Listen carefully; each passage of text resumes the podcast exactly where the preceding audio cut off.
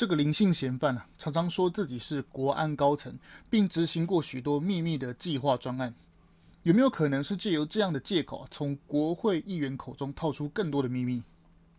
林嫌主动提供手机的解锁密码给警方，发现手机内有许多其他的女性私密照片以及影片，表示他根本不在意被警方看到这些私密的影片嘛？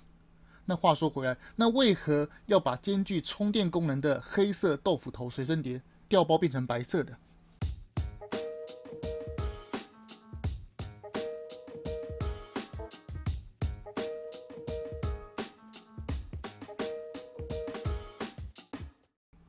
今天是十二月二日啊，西元纪年的写法呢，刚好是二零二一年十二月十二月零二，也就是说数按数字的顺序来讲，就是二零二一一二零二，刚好这种写法呢，倒过去写也依然是二零二一一二零二，非常有意思啊。以国文的修辞方法来解读啊，其中不仅使用对偶的上下两句字数相等，句法相称，平仄相对。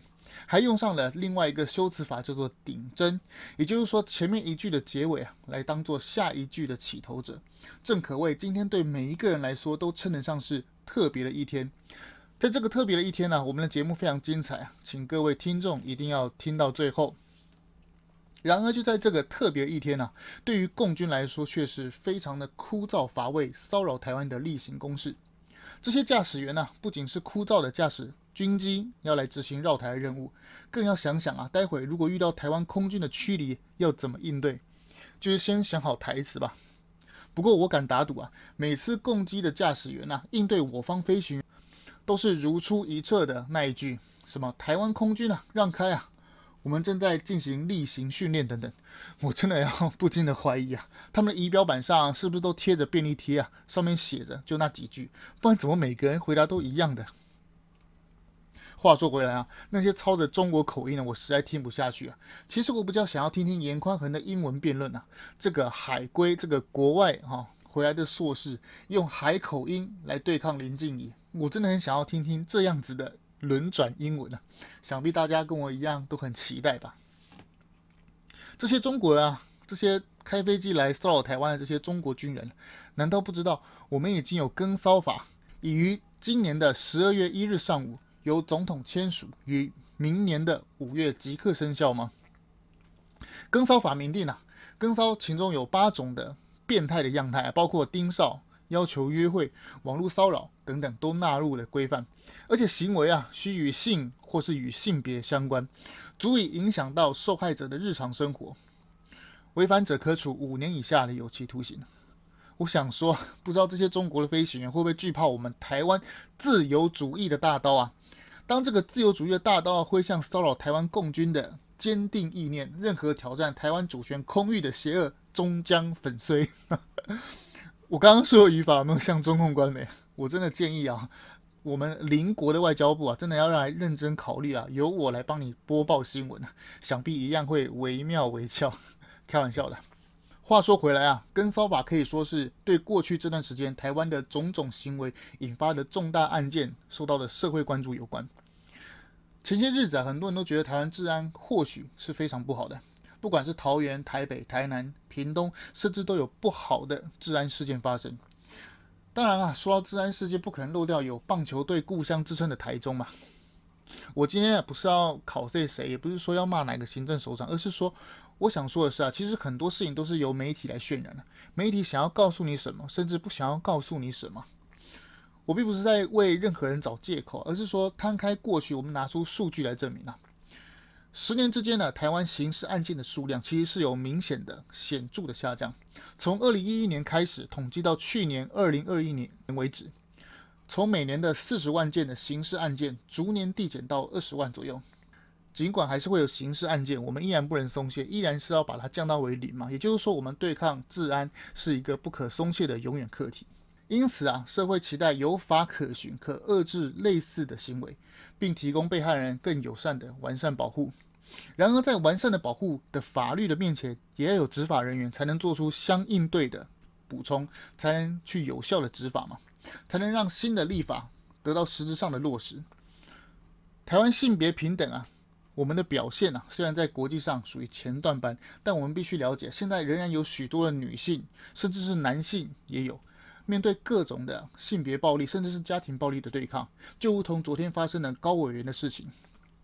但很多人不是抱着相同的同理心来看待这件事情的，相反的是，很多人都拿着这样的悲剧，名义上称了高委员，但实际上却是带着仇恨实行政治。但实际上却带着仇恨实行政治斗争。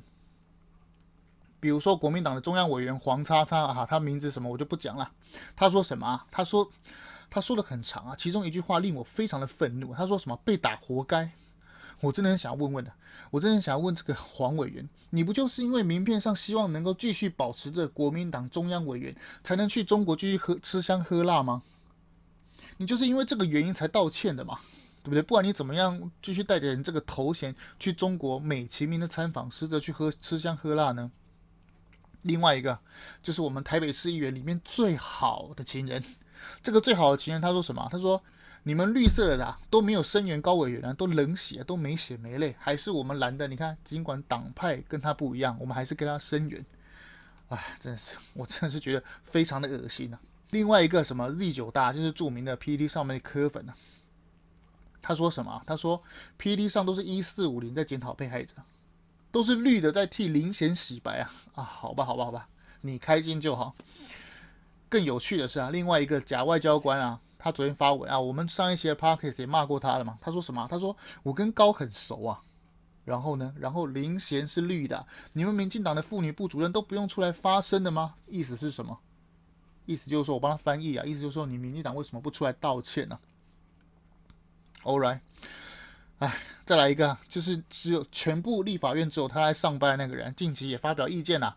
他的高见是说啊，到底是有谁在放纵、纵放这个暴力犯，谁最该负责？我真的很想要回答这个啊，全世界只有他在上班的这个啊，大家都知道我在说谁？我真的想问他，所以以后犯罪者都要在脸上刺字吗？跟北宋军队一样吗？情面？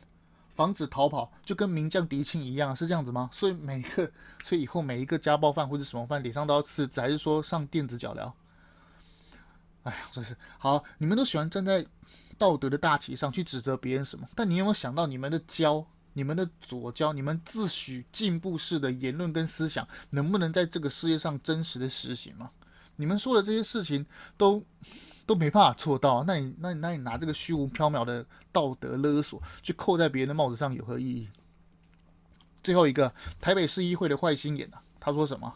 他说都是一四五零在带风向啊，林贤是塔绿班，奇怪，被打的明明就是民进党籍的高委员，但你却说打人的是塔利班，到底是打人的是塔利班，还是被打的是塔利班？你这个逻辑真的是混乱到我真的不知道该说什么，到底是到底谁才是塔利班？这样的操作啊，真是令人摇头啊！我想大家都跟我一样，都觉得这非常摇头。这些人，呃，不管做什么事情，都喜欢把最终的目标放在政治斗争上，利用别人的伤痛来行政治操作。你们这些水准极高啊！台湾的政治啊，说说难听点，台湾的政治就是被这些人搞到乌烟瘴气啊！你们这些人到底有没有良心啊？这些人真是好，熟悉我的听众都晓得，我对高委员的种种作为。非常的感冒，但是一码归一码，这件事情我绝对是严声谴责的。话说回来啊，我们来说说点阴谋论的推测啊。这位林贤啊，有没有可能是台湾版的间谍芳芳嘛？大家听到芳芳这个名字，是不是都有一点熟悉？有点熟悉又不是太熟悉，有点忘记了。我来帮大家啊回忆一下，去年 CIA 啊揭露中国在美国的千人计划，目的是要透过孔子学院，甚至是外交的办事处来做。种种的各种情报收集，包括人员的渗透等活动，来金钱收买，甚至是牺牲色相。其中令大家最印象深刻的就是这个中国美女间谍，她色诱美国民主党的众议员嘛。你有没有发现这些人就是重点的在渗透政界人士？镜头带回来，那台湾的高委员的案例呢？有没有可能是台湾版的千人计划在台湾上演呢？我提供几个疑点给大家做参考。第一个，高委员说啊，这个林贤有个兼具充电功能的黑色豆腐头随身碟，但事后却怎么都被调包成白色的？事发当下的时候啊，根据报道，有个吴姓的长发女子陪同林炳书乘坐电梯下楼，有没有可能是她夹带走的？那这个硬碟里面藏有什么样的秘密不可告人呢？要知道啊，林贤可是主动提供手机的解锁密码给警方，然后警方把他打开他的手机之后，发现哎，有其他女性的私密照片，也就是说，这个林贤他根本不在意被警方看到这些东西嘛。那为何要把兼具功能的啊黑色豆腐头随身碟调包成白色呢？里面是不是有一些除了私密影片之外的许多见不得光的秘密，不想要让别人知道？这是第一个疑点。第二个疑点啊，高嘉瑜委员说，林贤常常说自己是国安高层啊，并执行许多秘密的计划专案，有没有可能是借由这样子的借口，他想要从国会议员的口中套出更多的国家秘密呢？对比林贤平常的交友方式啊，他很喜欢去攀亲带故啊，去攀一些绿营的高层，甚至是名嘴，营造出很有钱呐、啊，很有人脉这些假象啊，他去。极尽所能的去营造这些假象，所为何来？要知道这样子的经营呢，是很耗时间，而且无利可图的。他又没有要选举，那他为什么要做这些东西呢？做这些事情，他为什么要跟许多的绿营名嘴、政商名流做这样子的接触呢？第三点，我们摊开他的过去啊，二零一八年九月三十日的时候，这个林贤啊，在思想坦克里面发表文章。主张台湾有挥舞五星旗的言论自由，还没完呢、在二零一三年，他的硕士论文当中啊，指导教授是经常往返两岸、提倡中国配偶权益的杨军人，而且啊，他在政大博士班做中国研究，他的网络专栏对绿营政治人物的政治献金，都在二零一八年的时候，非常巧了，都是在二零一八年开始启动。其中的改变又是什么呢？要知道，博士班的学生啊，并不会有太多的收入。他是如何能做到捐献政治献金如此多的人？虽然数量不多，但是对象很多啊，一万一万的，一万一万的这样子政治献金这样子。你看，他既避开了就是大笔大笔的钱，掩人耳目嘛，又可以一笔一笔小笔的捐助给所有许多的政治人物的政治献金，是如何能做到这样子的花费呢？而且啊，他还可以以包月的方式入住饭店。这其中是非常的令人令人想起来，这是非常可怕的一件事情呢、有没有可能这就是中共渗透美国千人计划的台湾翻版？我觉得国安，我觉得国安单位真的不可以等闲视之啊，一定要多方的调查。话题回到台海安全啊，十一月刚刚过去啊，我们盘点整一个十一月，好，整个十一月共机绕台的次数啊，可谓是全勤啊，真的不晓得。我们的习世凯有没有发全勤奖金给这些人呢？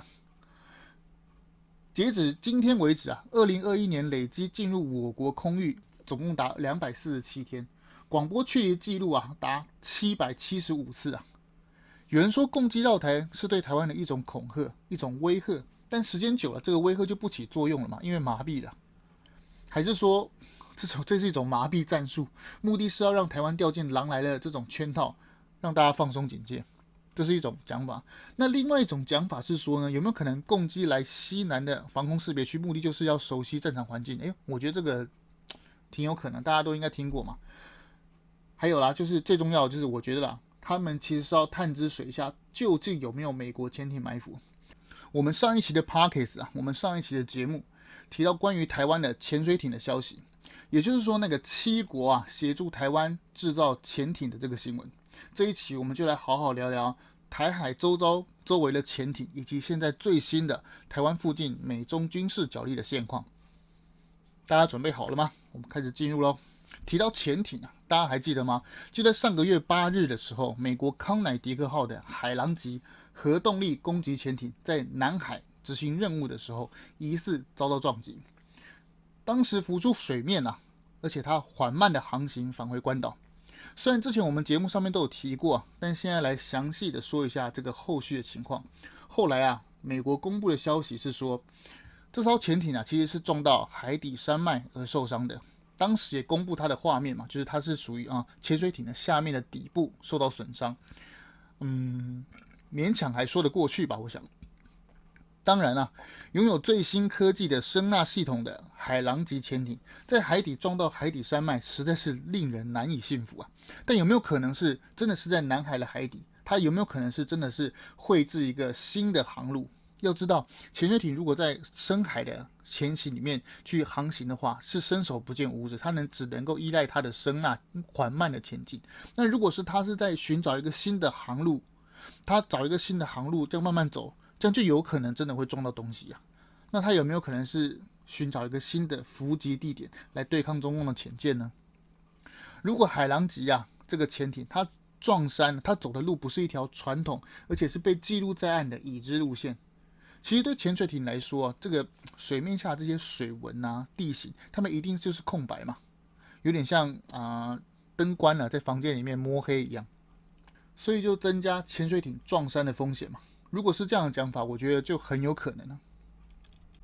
然而这次事件啊，不变的是潜水艇也是我们的主角。不过不同的是啊，这个露出水面并挂上国旗航行的潜舰却是中国的。没错，它是中国的零九四核动力潜艇。这个新闻事件要从两张图说起啊。第一张的图啊，是来自中国北京大学南海战略研究态势研究感知计划，哈，真是绕口令啊。这个机构到底是是不是要考验每个人的肺活量啊？好险我的肺活量够。好，好，对不起。另外一张的图啊。对不对？是美国的潜艇专家沙顿，他在推特公布了一张来自哨兵二号的卫星图像。这个图像呢，疑似是中国零九四的战略核潜艇，就是我们前面提到的那个。它这个零九四的战略核潜艇的旁边还有一个军舰进行护卫，由南向北穿越台湾海峡。这个图啊，就是美军 P 八 A 海神式的海上巡航机从日本嘉手纳的空军基地起飞，由东部台湾东部啊。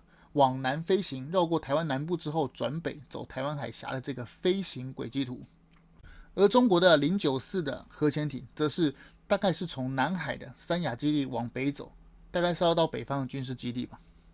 话说回来，这个哨兵二号的这个卫星是属于低轨的卫星呢，主要是要探勘地理环境等天气等东西。讲到卫星呢，就顺便来提一下卫星，大致分为高轨卫星。中轨卫星以及低轨卫星，我们今天要讲的低轨卫星就是这个。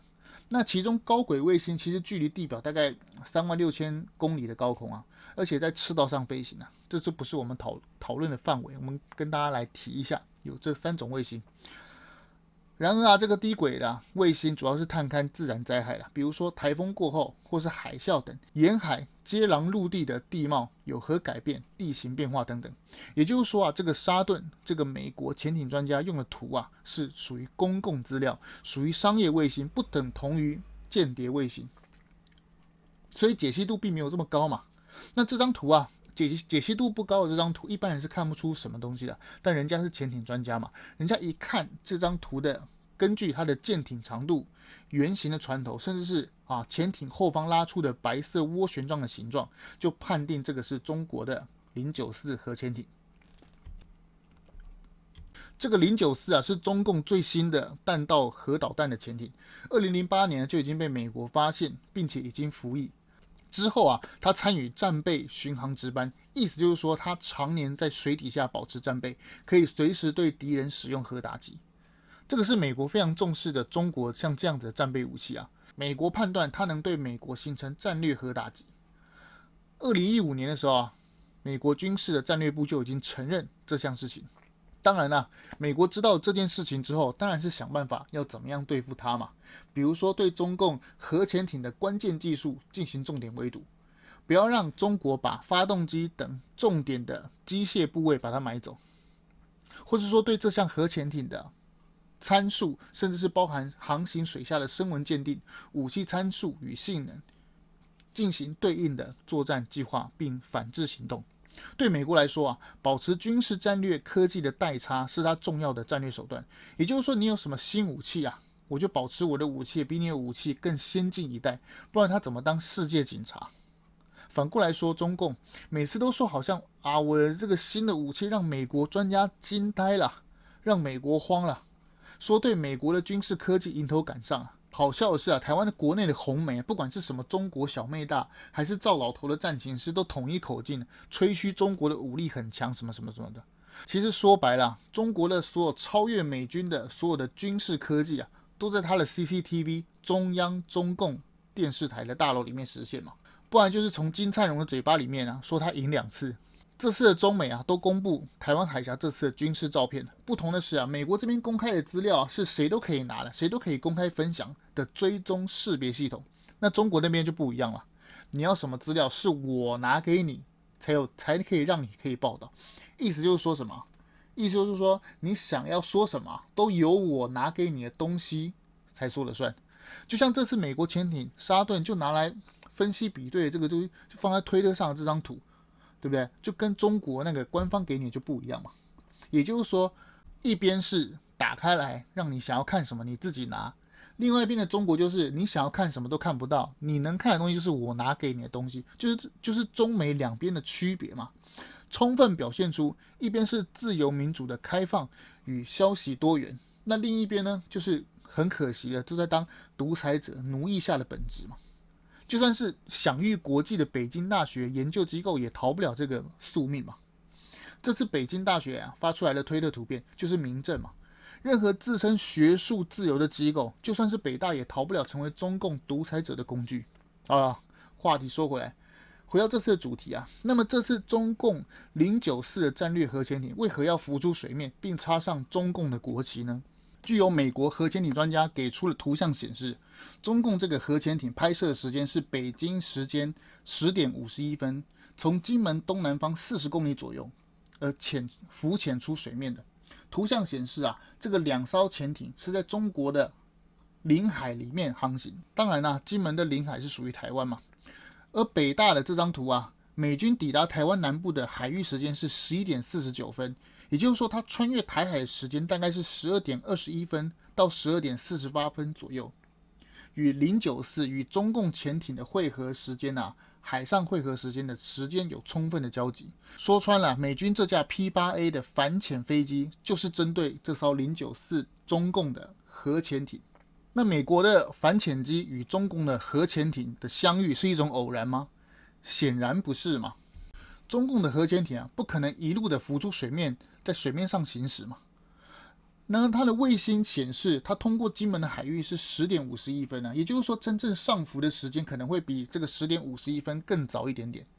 那核大家都知道，核潜艇通过自己领土的水域啊，你在自己的领土的水域上浮啊是没有必要的嘛，又不是美国之前的海狼级因为船体受伤而上浮，所以一定是这个，所以中共这个核潜艇啊，一定是接近金门之后才开始上浮的嘛。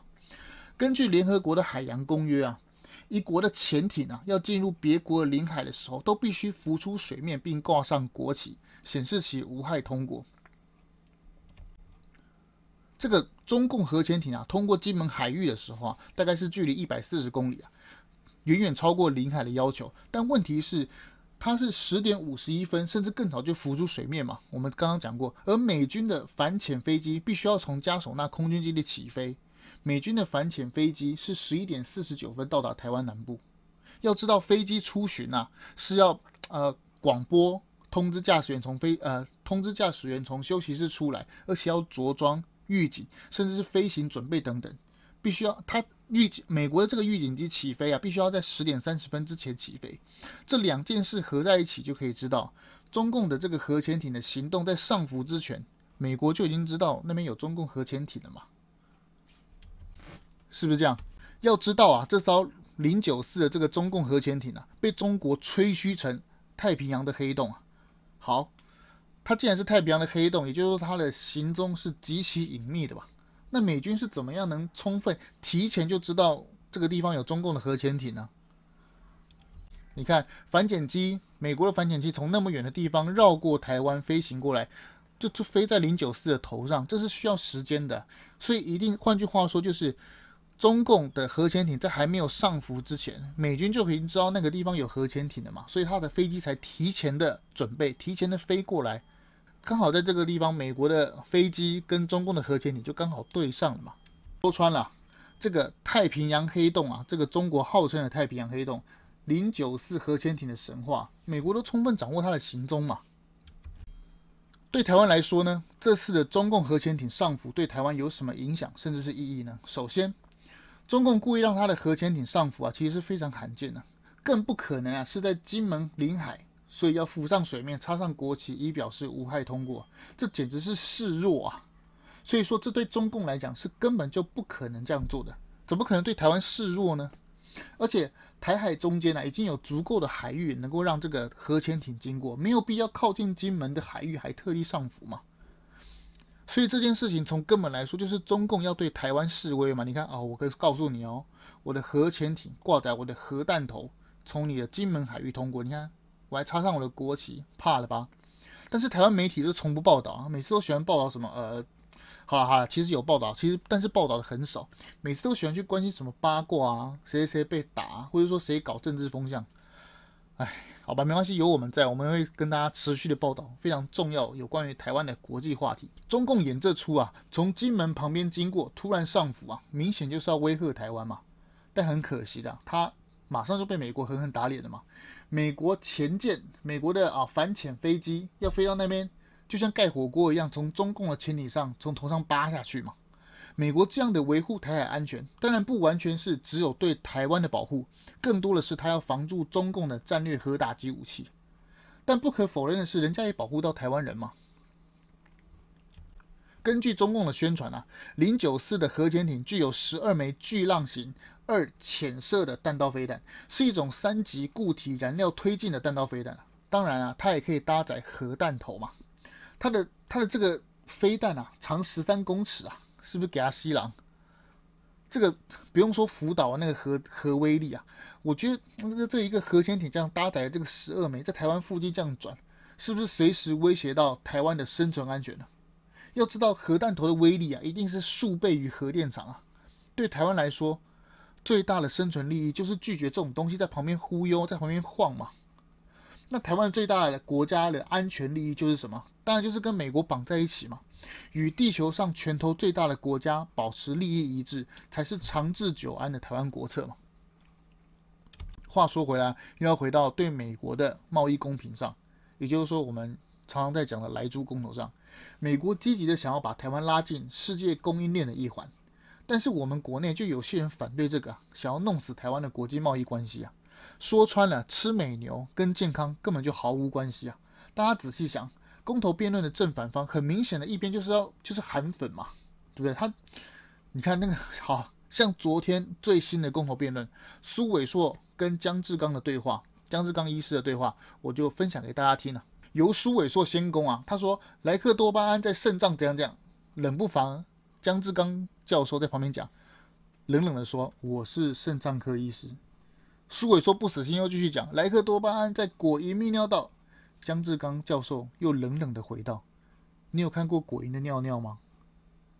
苏伟说又再不死心啊，继续讲那个 DES 什么什么，就是荷尔蒙的东西啊。江志刚教授又冷冷的在说：“我们在讲莱克多巴胺。”苏伟说不死心，又继续讲有一个新的报告啊，什么什么巴拉巴拉巴拉。